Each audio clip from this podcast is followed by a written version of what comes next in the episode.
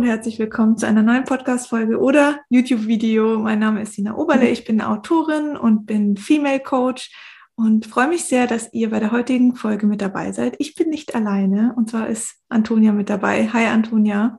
Hallo, Schön, dass du da bist. Zum zweiten Mal. Oder haben ja. wir schon drei Folgen? Zwei? Ich glaube erst zwei. Genau, ja. und dann hatten wir noch unseren, unseren Workshop. Und genau, ähm, ich bin so froh, dass du heute da bist. Ja. Diejenigen, die mir folgen, wissen, dass ich dir gerne folge. Ähm, ich teile sehr gerne deine Beiträge, weil ich einfach deine Arbeit unglaublich wichtig finde. Das ist so eine ganz andere Ansichtsweise, wie wir sie kennenlernen in unserem System. Und ähm, gerade mich als Mama oder auch in der, in der Schwangerschaft ähm, ja, hatte einfach oft das Gefühl, ich werde da durch so ein System, durch eine Maschinerie gezogen, ähm, wo ich mich überhaupt nicht drin wohlfühle und ich ständig irgendwie dagegen ankämpfen muss, mhm. ähm, das zu sein und das zu leben, ja, wonach es mir ist.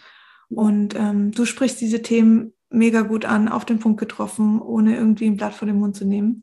Ähm, also danke dafür an dieser Stelle erstmal. Sehr gerne. Und Schön, du bist, du bist Dula und ähm, ich würde gerne mit dir heute über das Thema ähm, Sex nach der Geburt sprechen. Mhm, sehr gerne. Ähm, erzähl doch nochmal für diejenigen, die jetzt unsere erste Podcast-Folge nicht gehört haben oder dir vielleicht auch noch nicht folgen, ähm, was du machst, wie deine tägliche Arbeit aussieht und dann gehen wir schon ins Thema rein. Ja, sehr gerne. Genau, also du hast ja selber schon gesagt, dass ich Dula bin. Mhm. Ähm, ich wohne in, lebe in Australien momentan, ähm, genau, und komme aber bald auf einen Besuch sozusagen nach Deutschland ähm, und arbeite eben auch ähm, nicht nur hier vor Ort, für mich jetzt hier zu Hause in Australien, sondern auch eben online mit deutschsprachigen Frauen. Deswegen ähm, spreche ich jetzt auch mit dir und ja. ähm, genau, habe auch einen deutschsprachigen Instagram-Account und so weiter und so fort. Ähm, genau, und begleite einfach Frauen in der Schwangerschaft, im Wochenbett und natürlich auch bei der Geburt. Mhm.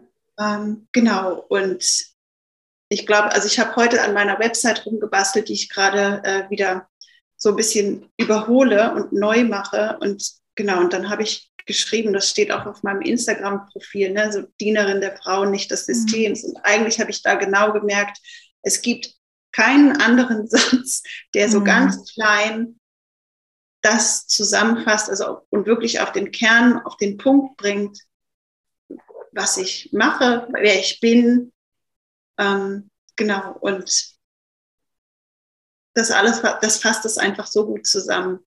Total. Und was, was unterscheidet eine Dula von einer Hebamme? Vielleicht kannst du da noch kurz in ja. den Unterschied reingehen. Genau, also eine Hebamme, was eine Hebamme macht, ich denke, das wissen ja die meisten. Genau, und Dula ist ein ist vielleicht für die einigen eben noch ein relativ neuer Begriff. Das ist ja gerade erst so im Kommen, vor allen Dingen bei euch auf dem deutschsprachigen mhm. Raum. Und ähm, bei der Dula ähm, geht es einfach um die mh, hm, mentale, emotionale Geburts- oder Schwangerschaftsbegleitung, Schwangerschafts-, ähm, äh, Geburtsvorbereitung, Entschuldigung, ähm, oder auch Wochenbettbegleitung. Und die Hebamme hat ja da eben auch noch mh, hm, andere Dinge im, im Blick, mhm. ähm, beziehungsweise eine ganz andere ähm, Schulung auch hinter sich. Ne? Mhm. Genau, und das ist eigentlich so der, Haupt, der Hauptunterschied.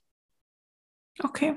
Also Dula wollte ich gerne damals haben bei, ähm, bei meiner Schwangerschaft, aber es waren alle belegt hier. Ich habe keine einzige, also damals war mir nicht bewusst, okay, du kannst das natürlich auch online machen. Das würde ich jetzt bei der nächsten Schwangerschaft anders machen. Aber ich war noch sehr dieses, okay, die muss irgendwie lokal vor Ort sein. Ich glaube auch, dass es, dass, ähm, dass es das damals vielleicht noch gar nicht so gegeben hätte. Mhm das bieten ja auch nicht alle an. Ne? Voll, ja, absolut. Vor ein paar Jahren gab es ja noch viel weniger Doulas. Also ich glaube, oder ich habe zumindest das Gefühl, dass so in den letzten zwölf bis 24 Monaten ähm, Doulas förmlich aus dem Boden schießen und dass mhm. da jetzt ähm, immer mehr werden. Aber genau zu deinem Zeitpunkt war das vielleicht noch gar nicht so. Ja, das kann gut sein, ja, mit Sicherheit. Ähm, ich würde gerne eben, wie gesagt, mit dir über das Thema Sex nach der Geburt sprechen. Hast du da Erfahrungsberichte vielleicht auch von anderen Frauen? Also gibt es da bei vielen Frauen irgendwelche Themen oder was sind so diese ja, ich sag mal, die neuen Situationen, mit denen sich Frauen nach, dem, nach der Geburt konfrontieren, wenn es um die Sexualität geht? Also ich glaube, das ist, es, das ist ein Thema, denke ich, was fast alle Frauen beschäftigt ähm, und alle aber irgendwie auf einer sehr individuellen Art. Ne? Also es ist nicht jeder, ähm, jeder hat da die gleichen Themen. Es gibt manche Frauen, die ähm, müssen erstmal wieder in ihren Körper kommen, beziehungsweise mit ihrem neuen Körper sich zurechtfinden. Da sind vielleicht dann eben auch Themen, persönliche Themen, aber eben auch Themen mit dem Partner, wenn es um Attraktivität oder Attraktivitätsgefühl geht, ähm, solche Dinge. Ähm, es gibt natürlich auch Frauen, die ähm, Schmerzen haben, die, ähm, die unter Umständen eine traumatische Geburt erlebt haben, beziehungsweise einfach ähm, Geburtsverletzungen auch hatten, die dann genäht worden sind, äh, unter mhm. Umständen auch Dammschnitt. Ähm, das heißt, das heißt, da sind auch eventuell Themen, dass es unter Umständen wehtut, beziehungsweise einfach unangenehm ist. Wenn man dann das Ganze noch ähm, als traumatisch erlebt hat, sind da vielleicht eben auch noch psychologische Dinge, die damit reinspielen, dass man sich einfach in, in dieser Intimität und in diesem, ja, doch penetranten Moment, also mhm. wortwörtlich, ähm, sehr ähm, unwohl fühlt und da vielleicht Dinge getriggert werden. Ähm, das heißt, das ist vielleicht für verschiedene Frauen ein Thema. Für an, andere Frauen haben überhaupt gar keine Lust auf Sex nach der Geburt, unter Umständen auch Jahre danach nicht. Mhm. Ähm, genau, und ja, da sind einfach ganz viele verschiedene Themen, ganz viele verschiedene Fragen. Und generell glaube ich, dass schon auch der, hm, dass Frauen sich da einen unglaublichen Druck auch machen. Ne? Also mhm. ähm, nicht nur eigentlich, glaube ich, jetzt nach der Geburt ist, sondern dass Frauen generell irgendwie dann ähm, einen Druck haben, Mütter einen Druck haben, ähm, sexuell aktiv zu sein, beziehungsweise auf eine bestimmte Art und Weise, ähm, auf eine sehr ähm, ja, männliche Art und Weise mhm. ähm, da aktiv zu sein.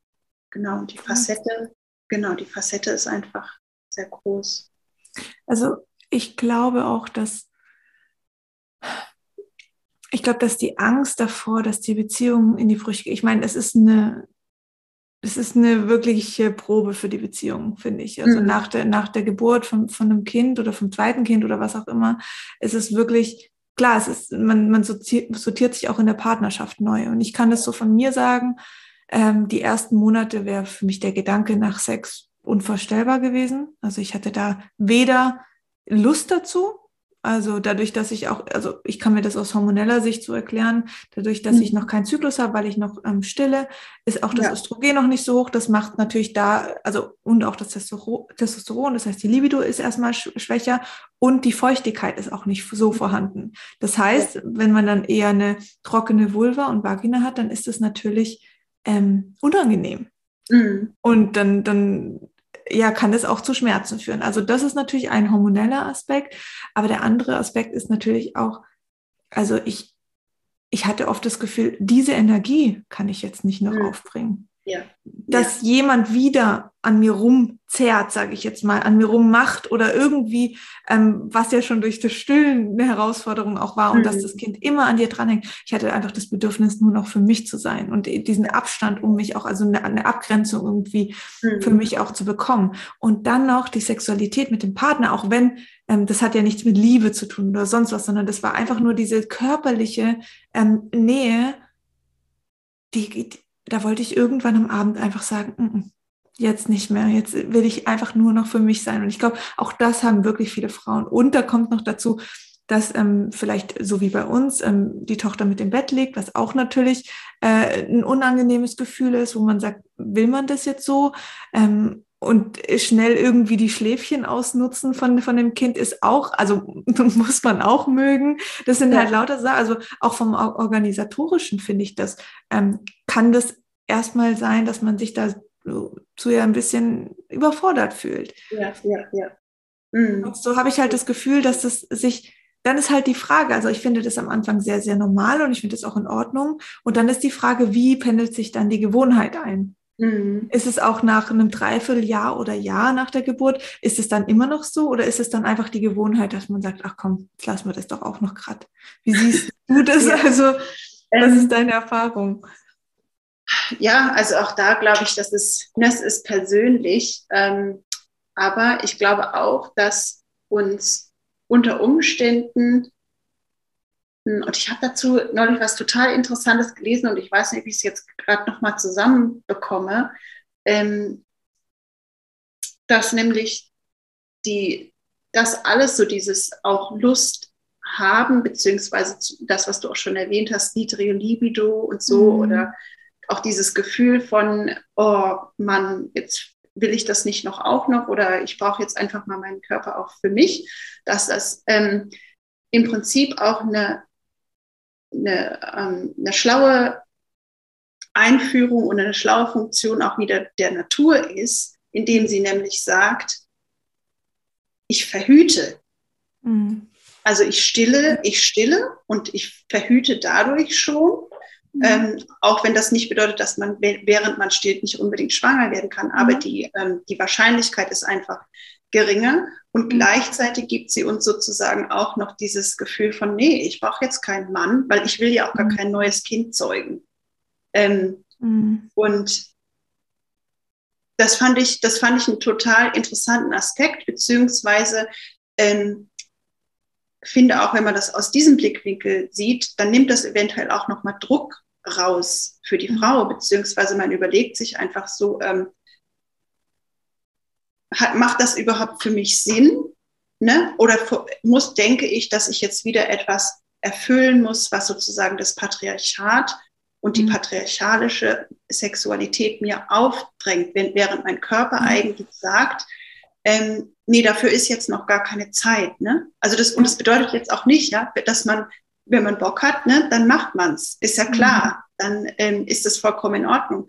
Aber ich, ich denke, also für mich klingt es logisch, vor allen Dingen mit dem Hintergrundwissen, dass, hm, dass ja eigentlich der Altersabstand zwischen den Kindern ähm, früher und auch wenn wir uns heute noch traditionelle Kulturen anschauen, sehr viel größer war. Also Frauen mhm. haben nicht innerhalb ähm, also jetzt so der, Jahren. Genau, diese, diese ja. klassischen 18 Monate, ne? Da, mhm. Frauen haben nicht mit so einem engen Altersabstand Kinder bekommen, sondern dazwischen lagen äh, mindestens zwei, drei, vier oder auch fünf Jahre. Und das war normal. Und deswegen ist auch, auch ähm, dieses Gefühl von, ja, ich habe jetzt seit zwei Jahren keine, seit zwei Jahren keine Lust mehr auf Sex, ähm, ist auch das vielleicht erklärbar. Mhm. Ne?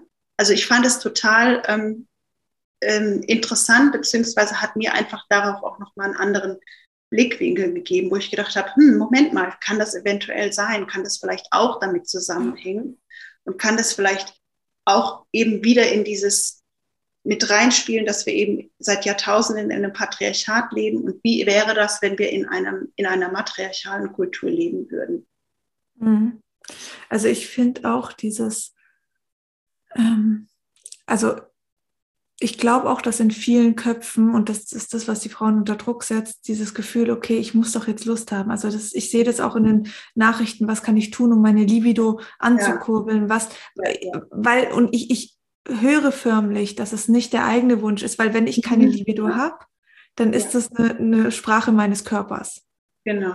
Ja. Und das ist sozusagen der Druck, der dadurch entsteht, ob, sie, ob also ich sage jetzt nicht, dass die Männer das einfordern. Es gibt bestimmt Partner, die das einfordern und der Druck natürlich dann dadurch auf der Frau liegt.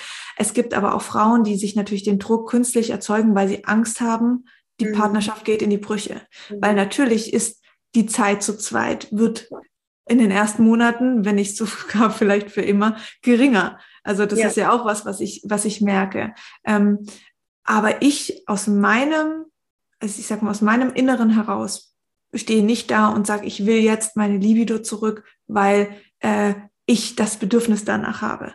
Ja. Sondern mein, meine Angst dahinter ist jetzt eher, was macht das mit unserer Partnerschaft? Mhm. Mhm. Ähm, und das ist auch natürlich wieder was äh, Patriarchisches, wo, wo einfach sehr stark halt ähm, aus dieser Männerdenke kommt. Und ich finde, weil du vorher ja natürlich auch gesagt hast, ähm, Verhütungsthematik. Ich frage mich oft, und ich lasse die Frage jetzt einfach offen, weil es für mich da auch keine Antwort gibt. Aber ist Sexualität rein zur Fortpflanzung? Oder hat es einen anderen? Also ich lasse das wirklich offen und ich ja. glaube, das muss auch jeder für sich ähm, beantworten. Aber das ist das, was ich in den letzten Jahren für mich oft gemerkt habe. Ich hatte die Zeiten, wo ich am meisten Lust auf Sex hatte, war wirklich um den Eisprung mhm. Mhm. und ähm, in der Kinderwunschzeit. Und in den restlichen Phasen war es okay, aber es war nicht dieser, dieser tiefe Drang und dieses tiefe Verspüren nach Sexualität, nach mhm. Zweisamkeit, nach Kuscheln, nach äh, Küssen ist eine andere Sache. Ja, ähm. Also ich bin ganz stark für dieses ähm, sich also loslassen, sich einlassen auf den Gegenüber und und und. Aber dieses reine, dieses, dieser reine Akt der Sexualität, da ist wirklich bei mir im Kopf auch noch ein Fragezeichen. Was, was hat die Natur sich da gedacht? Beziehungsweise wir müssen uns dann ja auch die Frage stellen, ähm, wir gehen ja von Sex immer von dem, von dem Penetrieren Akt mhm. aus. Ne? Also das äh, Penis in Vagina gehen wir ja davon ja. aus, dass das ja. Sex ist. Ne? Ja. Und das ist aber eben auch ein wieder männlich geprägtes Bild und auch von der Pornoindustrie geprägtes Bild, dass das sozusagen das Non plus ultra und das Ziel schlechthin ist. Ähm, und ich glaube, auch da müssen wir unseren Blickwinkel verändern, dass es eben nicht nur darum geht, sondern dass es, dass dieser, dieser Oberbegriff eigentlich noch sehr viel mehr mhm. beinhaltet als nur das eine. Absolut, total. Ähm, wenn da aber jetzt, also gibt es für dich trotz, also ich, ich tue es jetzt mal wirklich ausweiten, auch wenn der Titel jetzt Sex nach der Geburt ist, aber dadurch, dass wir jetzt auch wirklich sagen, Sexualität ist eben nicht nur die Penetration, sondern wir sprechen bei Sexualität einfach auch um Körpernähe, um Kuscheln mhm. oder sonstige Aktivitäten. Wie schaffe ich es, ähm, da wieder mehr Raum für meinen Partner und mich zu bekommen? In der, ähm, wenn, wenn ein Baby oder ein Kind oder mehrere Kinder da sind, ne? Ja. ja. Ähm, tja, ich kann, vielleicht kann ich da einfach nur so von mir, von, von mir selber oder von uns selber ja, einfach super, erzählen, ja. ne? ähm, dass ähm, man sich eben die Zeit, wenn einem das möglich ist, auch rausnimmt. es ist ja auch eine Art, eine Art der Selbstfürsorge. Das heißt, wenn wir Selbstfürsorge für uns selber betreiben, also uns persönlich, dann können wir auch Selbstfürsorge äh, für die Partnerschaft äh, betreiben. Das heißt, wir nehmen uns bewusst diese Zeit und sagen eben, okay, am Sonntag gehen die Kinder zwei Stunden zur Oma oder so, mhm. ne?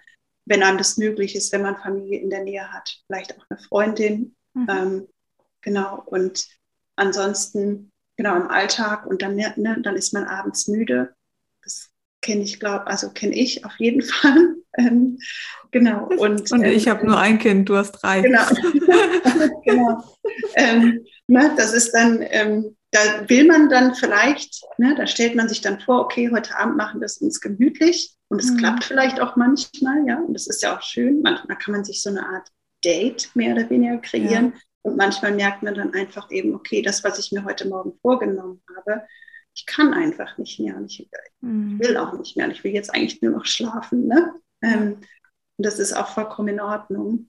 Hm, vielleicht geht es auch dann mehr wieder um so diese kleinen ähm, Liebesmomente Absolut, in der, der, der, Aufmerksamkeit sozusagen im Tagesablauf, ja. Ähm, dass man sich da so seine ähm, Momente holt. Ja. Ähm, genau, und ansonsten halt wirklich versucht, sich diese Freiräume irgendwie zu schaffen. Ähm, genau. Und ich fand es auch ganz interessant, äh, was du vorhin angesprochen hast, ne, mit Kind im Bett und so. Das, mhm. ähm, das ist ja für viele, glaube ich auch, ne, da machen sich dann Gedanken, oh, darf ich das? Ist das möglich? Und so, oh nein, um Gottes Willen, das ist ein Baby, dann das ist ja, ähm, das darf man nicht, ne, sozusagen. Mhm. Das schwingt da ja auch schon mit. Und ähm, auf der anderen Seite, ähm, glaube ich, ist es auch da wieder, ich meine, früher haben die Familien immer zusammen in, in einem Raum, in einem Bett mehr oder weniger geschlafen. Ne? Und da war auch vielleicht das viel normaler. Das bedeutet jetzt nicht, dass man mit seinem 13-jährigen Kind, ähm, das daneben schläft, ne, das machen muss. Ja. Aber wenn äh, das zwei Monate alte Baby daneben ja. liegt, dann, ähm, also jetzt sage ich jetzt auch einfach von mir persönlich aus, ja, also ja. dann liegt es halt da. Ähm, absolut. Und da ist nichts, Verwer also nichts Verwerfliches oder Schmutziges oder ähm, ja. ähm, Peinliches oder irgendwie sowas ja. dran, ähm, sondern das gehört auch zum Leben dazu. Ne? Ja. Ähm, ja, ich denke, dadurch, dass wir das natürlich so, dass, das, dass wir das nach außen so leben, als wäre das dann was mhm. Perverses, was Dreckiges genau. und was man hinter verschlossenen Türen macht, das ist ja genau das, was mit unserer Gesellschaft passiert ist.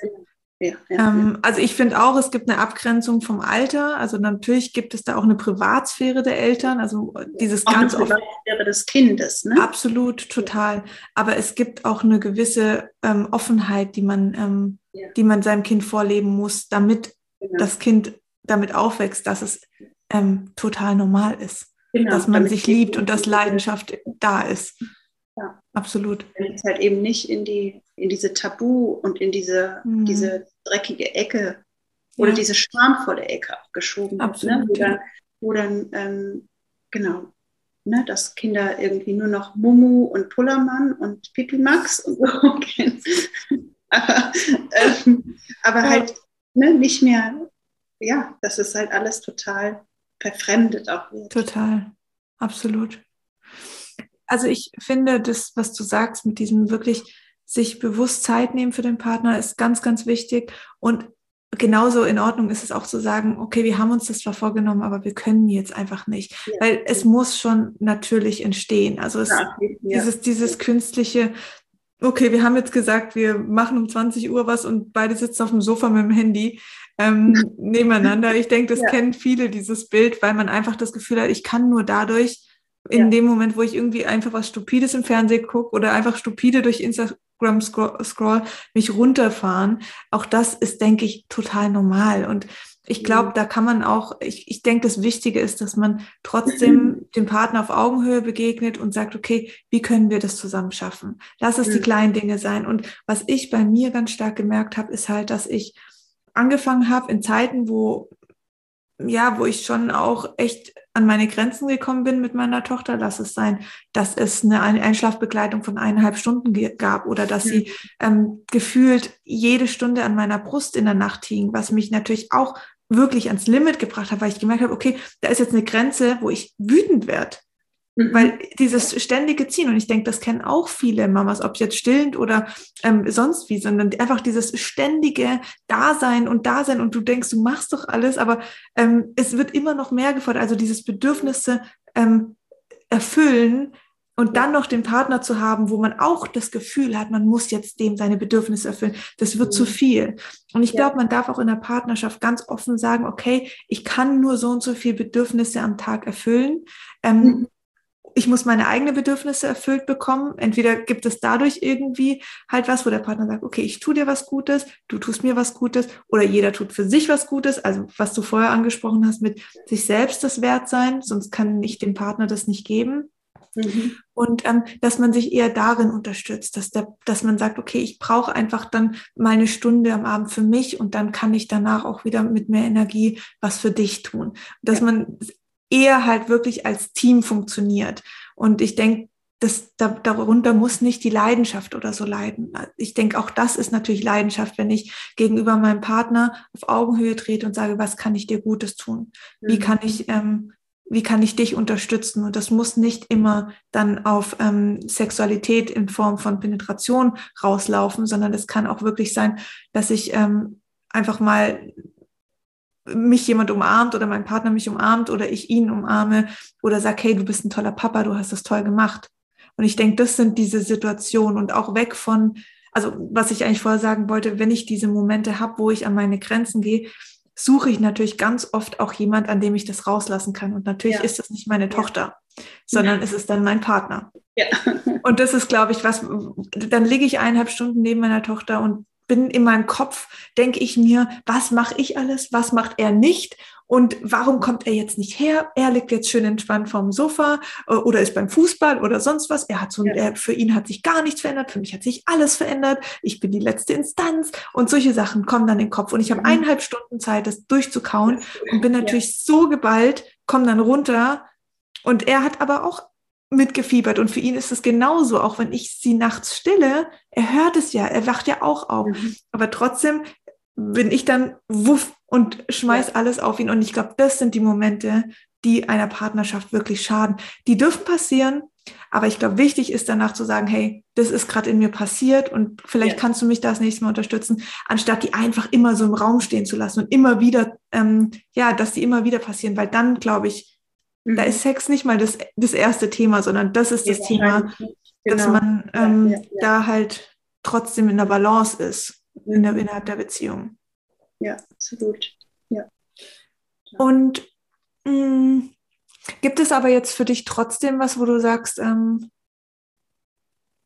ja, das kann man irgendwie machen, um dass die Libido zurückkehrt? Oder sagst du, nee, lass es einfach laufen? Und schau einfach, wie dein Körper reagiert. Oder, also weißt du, es gibt bestimmt Frauen, die dich ansprechen, was kann ich denn tun? Also, wie reagierst du? Sagst du, okay, du kannst mhm. mal versuchen, äh, Heilpflanze XY, oder sagst du, nein, bleib da, ähm, bleib da einfach bei dir und schau, wie sich's für dich entwickelt. Ähm, also Heilpflanze XY oder auch so sich die Hormone, die Hormonspiegel anzuschauen, ne? Ähm, das kann man auf jeden Fall machen.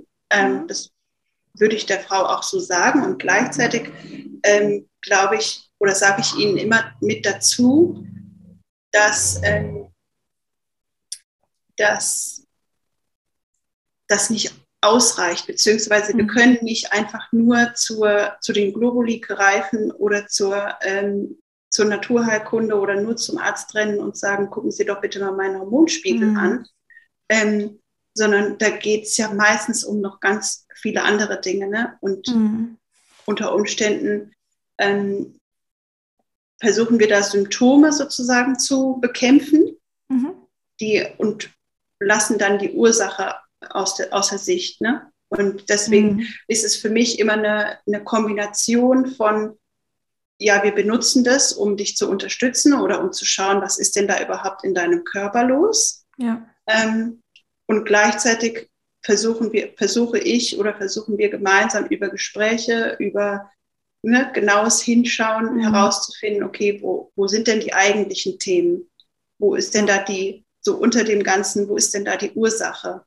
Ja. Ähm, und selbst wenn wir, selbst wenn es dann nur ist, ich will eigentlich gar keinen kein Sex haben, selbst wenn das das einzige Ergebnis ist, ja, und dann den macht, also der Druck, der dann unter Umständen von außen kommt, ja, ja. wie kann ich das jetzt wieder ankurbeln, dann, ähm, dann ist es ja gut. Und ja. darin einfach einen zu, zu bestärken oder zu sagen, ja, dann ist es halt so. Und du musst dir da keinen Druck von außen machen lassen.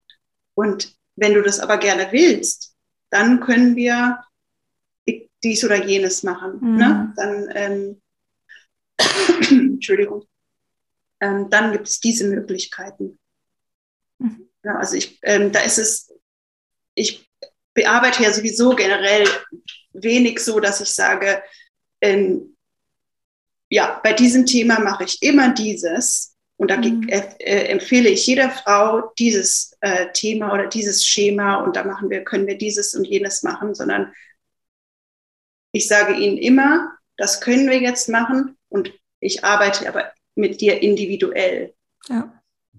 Weil nicht alles passt auf jeden. Und das, was ich ja. für mich mache, bedeutet nicht, dass das für dich richtig ist oder okay. dir helfen wird. Ähm, ja. Deswegen, genau, also ich arbeite da echt sehr, sehr individuell und kann da auch nicht unbedingt dann eine, ähm, eine, eine Antwort geben, eine, so eine pauschale ja, Antwort verstehe. einfach mhm. geben. Ne?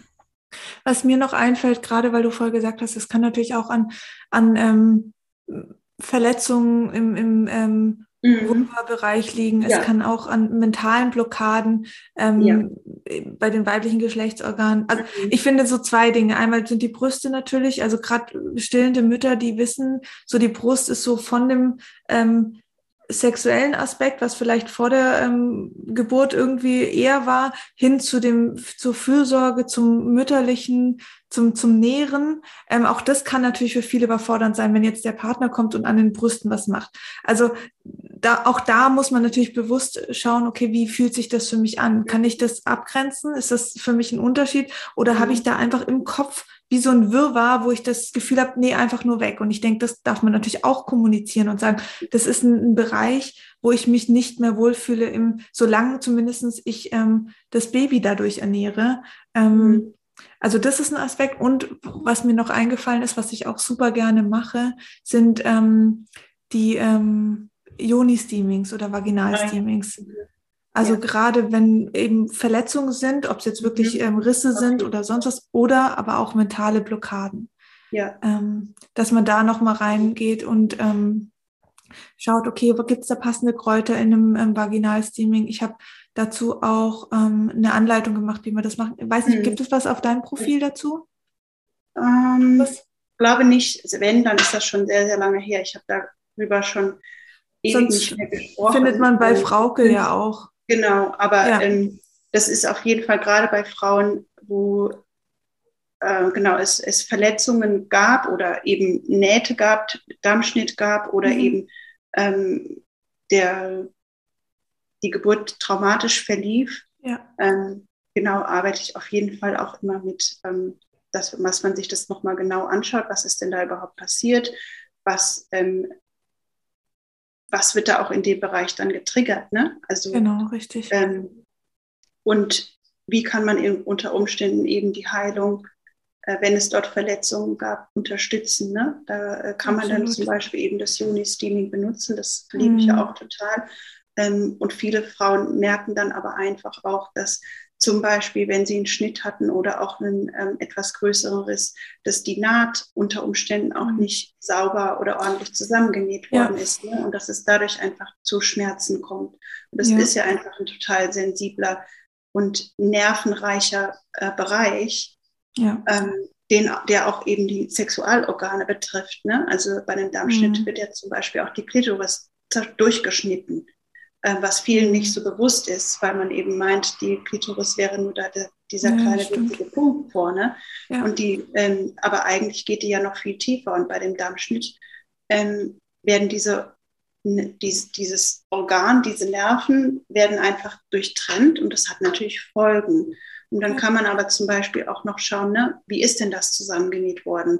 Gehe ich nochmal zum, zum ja. Frauenarzt oder auch zu zwei verschiedenen oder drei verschiedenen Frauenärzten, hole mir da mhm. verschiedene Meinungen ein und gucke nochmal, kann man da vielleicht nochmal was verändern? Lohnt es sich vielleicht, das sogar nochmal aufzumachen und wieder neu zusammenzunähen? Ne? Weil viele Frauen ähm, haben unter Umständen Jahre da Schmerzen und tragen das mhm. auch Jahrzehnte mit sich rum und mhm. haben dann nicht nur Schmerzen eben äh, beim Sex, sondern auch beim, beim Sitzen oder beim Pipi mhm. machen oder sowas. Und ja. ähm, da lohnt sich eben auch einfach nochmal von, von dieser Seite ähm, dahin zu schauen. Voll, und es ist ja dann in dem Fall einfach auch eine Narbe. Und ich weiß nicht, manche Frauen oder manche Menschen kennen das, ähm, dass sich Narben verändern, auch mhm. wetterbedingt. Also ganz krass, manche jucken dann, manche werden ja. ein bisschen größer. Und das finde ich auch interessant. Also auch das darf man nicht vergessen. Wenn da was sich tut, was, mhm. dann, dann kann das natürlich auch damit zusammenhängen, weil es eine Narbe ist, einfach, da, ja. da stecken auch mentale Themen dahinter. Ja. Also ähm, das ist wirklich, und ich finde aber auch damit kann man wirklich mit dem Joni-Steaming viel machen. Mhm. Dieses bewusste Bedampfen ähm, der ätherischen Öle, je nachdem, mit was man dann eben arbeitet. Aber ähm, finde ich eine ganz, ganz tolle Sache. Und ähm, was ich auch spannend finde oder in, wichtig finde, ist halt, sich dann wieder mit den Geschlechtsorganen auch, also wirklich in eine, in eine Reinheit zu, zu kommen, mhm. in eine mhm. Reinheit in Form von einer gesunden Beziehung. Ja. Weil ich glaube, viele Frauen haben wirklich auch ein Problem, sich mhm. untenrum anzuschauen. Mhm, ja, Weil man es so nicht direkt sieht. Und ich, ich glaube wirklich, dass durch diese Geburt viele Frauen Angst haben, okay, wie sieht die Narbe jetzt aus, wenn es eine gibt? Wie sehe ich um untenrum aus? Also auch da versuchen, diese Blockade zu brechen, sich ja. ganz in Ruhe einen Z Zeitpunkt für sich zu nutzen und sich unten anzugucken.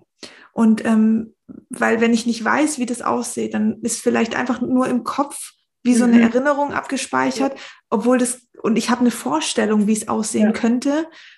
Aber ähm, ich glaube, das selber nochmal zu sehen, mhm. ähm, ist, kann, kann wirklich wertvoll sein. Mhm. Also genau. das einfach und reingeworfen. ist ja das, was man sich in seinem Kopf vorstellt, gar nicht der Realität entsprechend. Richtig, ne? Richtig. Ja. absolut. Mhm. Und wir Total. tragen ja, ähm, ne, wir tragen ja so viel ähm, Scham, egal ob es jetzt nach der Geburt ist oder nicht. Also untenrum, wir müssen die Beine zusammenhalten, ne? Ähm, ja, stimmt. da sitzen und ähm, ja. auch nicht hinfassen und so. Das ist ja das, was als, einem als kleines Mädchen schon ja. beigebracht wird. Ich hätte noch eine Frage an dich. Das geht jetzt zwar weg von dem Thema äh, Sexualität, eher indirekt, sage ich mal. Ähm, aber mich interessiert es einfach, weil es so ein Thema ist, was mich gerade so ein bisschen umtreibt und beschäftigt. Wie merke ich, dass ich bereit bin für ein zweites Kind? Oder wie merke ich, oder wie ist es mit zwei oder drei Kindern? Weil in meinem Kopf, und ich weiß nicht, ob das Glaubenssätze sind oder weil ich das einfach so im Außen auch sehe, ich denke immer, okay, wenn ich jetzt ein zweites Kind habe und ich merke, irgendwas verlangt danach ähm, oder ist noch nicht abgeschlossen, aber dann denke ich, okay, dann hast du gar keine Zeit mehr für dich dann kannst du mhm. deine Arbeit gar nicht mehr ausführen. Und das sind, glaube ich, so Ängste, die bei mir so stark da sind, dass ich denke, oh, lieber noch nicht. Und ich fand es vorher echt gut, auch was du gesagt hast, dass damals, also dass diese kurzen Abstände gar nicht, weil das ist so, ich glaube, auch ein Druck, der von außen gerade so ein bisschen ja. kommt, weil viele, ja, also fast alle in meinem Umkreis zwei Kinder unter zwei haben. Ja. ja. Oh, und das macht mich das ganz wahnsinnig. Ich zum Beispiel auch für mich nie vorstellen. Mhm. Ähm, meine Kinder so eng aneinander zu bekommen. Also die, meine Kinder haben Abstände von drei und vier Jahren. Mhm. Ähm, und für mich war das immer absolut richtig. Das hat sich einfach richtig angefühlt, diese größ also größeren ja, Abstände zu haben. Ähm, und ich glaube, im Nachhinein würde ich sogar sagen, dass ich mir auch gerne noch mehr Zeit sogar zwischen den ersten beiden mhm. gegeben hätte. Ähm, Genau, einfach weil ich dann gemerkt habe, okay, da wären vielleicht noch die ein oder anderen inneren eigenen Themen gewesen, die ich mhm. vielleicht vorher noch hätte angucken können, sollen, dürfen. Äh, auf der anderen mhm. Seite, ne, ähm, Kinder sind ja unsere Spiegel und durch, ohne die Kinder wäre ich wahrscheinlich nie zu diesen Themen gekommen. Mhm. Also wird es schon seine Richtigkeit gehabt zu haben. Ja. Ähm, genau, und ja, aber ich glaube, dass der Druck von außen ähm, ne, so viele Leute fragen dann, und wann gibt es das zweite? Mhm. Und bist du schon wieder schwanger? So nachdem, mhm. eigentlich mehr oder weniger kaum nachdem das Kind geboren ist. Mhm. Und wollt ihr noch ein drittes oder wollt ihr noch ein viertes? Ähm, nach, genau, nach dem, vierten, nach dem vierten Kind werde ich jetzt auch häufiger mhm. gefragt, obwohl da dann, das wird dann immer leiser, weil sich dann die Leute gar nicht vorstellen können, dass Leute vier Kinder haben wollen oder fünf, ne? das mhm. ist ja mhm. dann schon wieder ungewöhnlich. Aber wenn man eins gehabt hat und dann wird mhm. immer nach dem zweiten gefragt. Immer, ne? immer, ja. Immer. Und genau deswegen ist dieser Druck, glaube ich, auch da. Und die meisten, wie du es gerade eben schon gesagt hast, haben halt diese, diese 18 Monats Abstände, vielleicht mal zwei Jahre, aber genau. Ähm, mhm. Und da, da sind natürlich auch persönliche Gründe. Ne? Vielleicht mhm. möchte man einfach, dass die Kinder ähm, nah aneinander sind, so nach dem Motto, ja, dann werden sie beste Freunde. Ich glaube, das haben so die viele die Vorstellung, dass mhm. ähm, dadurch, dass sie dann zusammen Babys sind, mehr oder weniger, dass sie dann auch äh, beste Freunde sozusagen hinterher werden. Mhm. Äh, oder man möchte vielleicht einfach alles schnell über die Bühne bringen. Ne? Mhm. Äh, kann ja auch sein, dass man nicht ewig klein, klein Babymama oder Eltern sein möchte, sondern man möchte halt da irgendwann dann auch den Haken dahinter machen. Ist ja auch in Ordnung. Oder es passiert einfach, ne? Also ist ja alles möglich. Total. Und das ist auch vollkommen in Ordnung. Ähm, mhm. Genau. Und ähm, auf deine Frage, wie, wie weiß man, wie weiß man es, ob man bereit ist? Ich glaube, man weiß es einfach, wenn man es weiß. Mhm. Ohne, mhm. äh, wenn man sich, wenn man vielleicht genau an dem Zeitpunkt angekommen ist, wo man sich keine Gedanken mehr darum macht, wann, wann ist denn der richtige Zeitpunkt?